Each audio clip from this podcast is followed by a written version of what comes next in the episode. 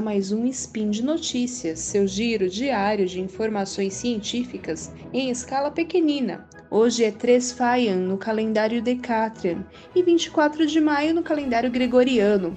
Esse é o episódio número 560 do Spin de Notícias. Aqui quem vos fala é Samantha Martins e vamos falar acerca da ciência mais poética de todas, a meteorologia. Hoje nós vamos falar sobre os ciclones tropicais que devastaram Moçambique.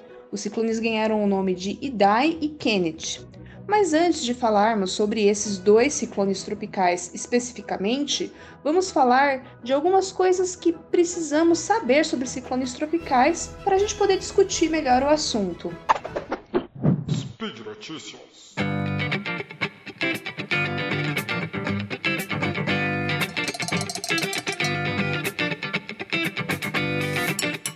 Facilitar nossa discussão, separei 10 coisas principais que precisamos saber. Fura, a primeira coisa, eu vou falar número por número, assim fica mais fácil da gente discutir cada um dos itens que eu separei. O primeiro, furacão, tufão e ciclone tropical, tropical são sinônimos. O fenômeno se forma nas águas quentes das porções tropicais dos oceanos. As variações de nomes, né, furacão, tufão, ciclone tropical, têm a ver com a área onde o fenômeno se forma. São designações regionais, né?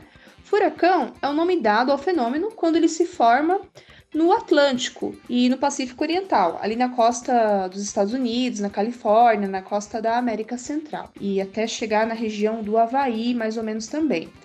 Já tufão é o nome dado ao fenômeno quando ele se forma no Pacífico Ocidental, uh, próximo do Japão, das Filipinas. Uh, e quando se forma no Oceano Índico, recebe o nome de ciclone tropical mesmo. Na verdade, a gente pode até dizer que ciclone tropical é o nome mais técnico, e furacão e tufão são variações aí regionais, tá? Bom, o segundo item é que os ciclones tropicais, eles se formam em águas quentes, né, como eu mencionei anteriormente. São nuvens de tempestades organizadas que giram em torno de um olho, que é uma região sem nuvens. Esse olho é como se fosse o eixo do fenômeno.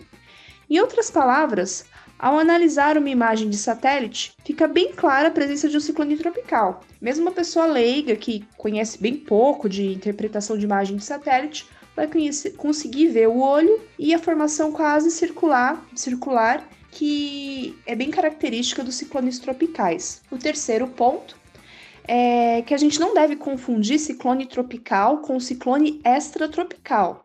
Os ciclones extratropicais, eles acompanham as frentes frias, causam, causam mudanças nas condições meteorológicas, mas não são tempestades extremamente destrutivas como os ciclones tropicais.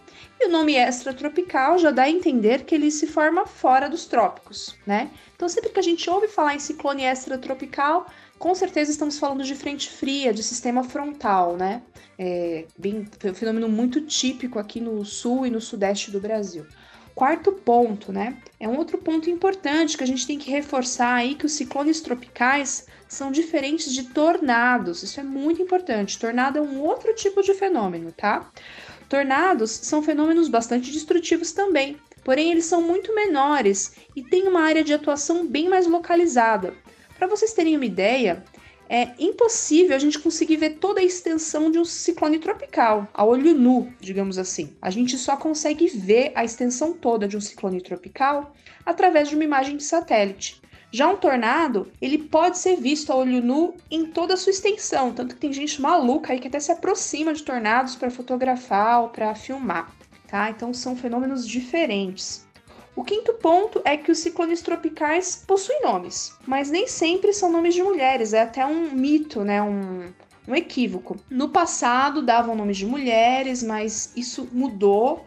É, atualmente é um comitê da Organização Meteorológica Mundial que, junto aos serviços meteorológicos dos diferentes países, organizam aí as listas de nomes para as diferentes regiões do planeta. Esses nomes sempre são nomes que variam entre nomes masculinos e femininos, não é mais somente nome de mulheres, tá? Eu até posso em outra ocasião gravar um spin falando só sobre isso. Mas como a gente vai falar ainda do Kenneth e do Idai, poderia ficar muito longo. Vamos continuar na nossa listinha e vamos ao sexto ponto. Ciclones tropicais giram em sentidos diferentes dependendo do hemisfério. Isso tem relação com o efeito Coriolis, que surge porque estamos em um referencial em rotação, que é o nosso querido planeta Terra, né? No hemisfério norte, os ciclones tropicais vão girar no sentido anti-horário, enquanto no hemisfério sul, eles vão girar no sentido horário. O sétimo ponto. Ciclones tropicais têm sua intensidade classificada de acordo com uma escala chamada Saffir-Simpson. Essa escala leva em conta a velocidade máxima dos ventos, que tem direta relação com o potencial destrutivo do ciclone tropical. E claro, depende muito da área onde o ciclone tropical fez o seu landfall, ou seja, a área onde ele vai sair do mar e atingir o continente. A força de um ciclone tropical está na evaporação da água do mar. Quando ele atinge o continente, ele perde seu, a sua fonte de energia, que é a evaporação da água do mar, então ele se dissipa. Só que quando esse ciclone atinge uma área povoada, é claro que vai causar muito mais estrago, né? Um, um ciclone uh, tropical de categoria 5, que é a maior categoria, se atingir uma área pouco povoada ou nada povoada, uh, vai ficar para a história, para os registros como um fenômeno de categoria 5, mas não vai ter causado tantos estragos. Então, a escala Saffir-Simpson leva em conta a velocidade do, máxima do, do, do vento no, no, fenômeno. Porém, o estrago vai depender da área onde esse fenômeno vai acontecer. Tem muitos ciclones tropicais que só se formam no oceano, eles acabam atingindo, chegando ali em regiões de água mais frias, perdem a força e não chegam a, a atingir o continente. Isso também acontece. Bom, o oitavo ponto. A comunidade científica tem chegado a um consenso que o aquecimento global pode estar contribuindo para que ciclones tropicais tornem-se cada vez mais frequentes e mais intensos. Essa conclusão se deve a vários fatores, e o principal deles tem a ver com o aquecimento da água do mar. Quanto mais quente a água do mar, é, a gente tem mais chances de ter ali combustível para que esses fenômenos se desenvolvam ainda mais, tá? Uh, o que nos leva ao nosso nono ponto, né? O, o que eu separei aqui dos 10 pontos principais. Os ciclones tropicais eles se formam em áreas do planeta onde a temperatura da água do mar está acima de 20, 27 graus Celsius. Essa conclusão foi chegada através da análise de informações a respeito de ciclones tropicais coletados ao longo de várias décadas. Mas apenas a temperatura da água do mar ser certa, né, estar acima dos 27 graus Celsius, não é o suficiente. É preciso que o cisalhamento vertical do vento, ou seja, a mudança de direção e intensidade do vento com a altura, seja fraca, pois com cisalhamento fraco a gente vai conseguir manter a estrutura vertical da tempestade, a estrutura vertical das nuvens. Mantendo essa estrutura, a gente consegue formar, gerar o ciclone tropical.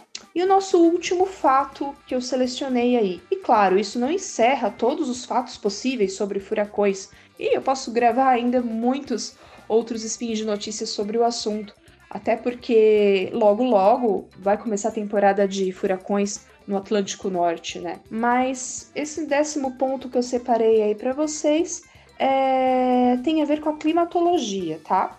Na climatologia, nós estudamos os padrões médios da atmosfera ao longo de um grande intervalo de tempo para encontrarmos padrões. Sabemos, por exemplo, que na porção ocidental do Oceano Índico, que banha a África Austral, que é onde está Moçambique, Madagascar, Zimbábue, por exemplo, os ciclones tropicais costumam se formar entre os meses de novembro e abril. Sendo assim, deve haver um monitoramento mais intensificado na região entre esses meses, é, para poder verificar ali onde os ciclones podem se desenvolver e dessa maneira a gente poder, né, os meteorologistas poderem emitir uh, alertas corretos a tempo para poder ajudar as pessoas. Então, usando como base, claro, a observação e a previsão do tempo. Bom, esses foram os 10 pontos que eu elenquei para trazer algumas informações para nossos ouvintes a, respeito, a respeito dos ciclones tropicais de um modo geral. Mas agora nós vamos falar especificamente dos ciclones tropicais Idai e Kenneth. Idai atingiu a costa de Moçambique no dia 14 de março, recente agora, de 2019. Foram mais de mil mortos, não somente em Moçambique, já que o fenômeno atingiu também os vizinhos Zimbábue e Malawi. Além dos mortos e desaparecidos, os alagamentos causados pelas chuvas intensas associadas ao fenômeno é, ajudaram a espalhar doenças como a cólera e a leptospirose. A maioria dos casos de cólera registrados foram na cidade de Beira, que é uma cidade portuária moçambicana. Uh, houve esforços em vacinar o maior número possível de pessoas é, contra essa doença, mas muitas pessoas ficaram isoladas. O abastecimento de água na região também foi muito prejudicado. Alagamentos também podem propiciar surtos de doenças associadas com vetores, vetores que são mosquitos, como por exemplo a malária, já que essas poças d'água que, fi, que ficam, né, no, depois do alagamento vai, vai secando, essas poças vão favorecer o desenvolvimento do mosquito. Uh, aí, né, depois, um mês depois, mais ou menos, né, no dia 25 de abril, o ciclone Kenneth também atingiu Moçambique, um país que já estava fragilizado pelo ciclone Idai. O abastecimento da região ficou ainda mais prejudicado e muitas pessoas, até o momento, permanecem com dificuldades para obter água potável e comida. Um ponto importante para compreendermos aqui é a diferença entre um país desenvolvido e um país em desenvolvimento no tocante à capacidade de se recuperar diante de um fenômeno desses e não apenas de se recuperar, né? As construções na Flórida, por exemplo, estado norte-americano muito atingido por furacões, são mais resilientes ao fenômeno.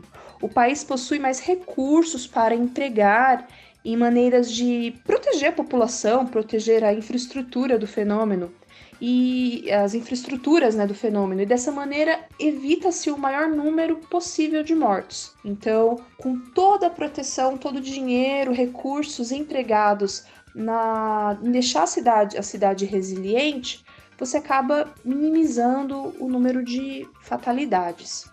A emergência climática que vivemos vai tornar esses fenômenos cada vez mais frequentes, já está tornando, né? E até mais intensos.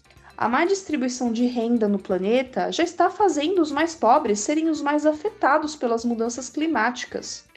Enquanto isso, muitos, inclusive governantes, né, movidos pela ganância e pela intolerância, negam o aquecimento global. O tom desse spin de notícias aqui foi bem pessimista, né? E não poderia ser diferente diante de tantos mortos e de tanta injustiça climática mas acredito que a minha voz pode se somar a tantas outras que querem conscientizar e inspirar o maior número possível de pessoas na esperança de dias melhores e de pessoas que buscam cada vez mais a justiça, é, justiça social e a justiça climática. Bom, por hoje é só. No post associado a esse episódio estão links relacionados com o assunto que eu apresentei aqui nessa, nessa edição. Apoie o Spin de Notícias e os outros podcasts do Portal Deviante nos sites de mecenato indicados no, no portal. Compartilhe o conteúdo com seus amigos. Abraços e até a próxima!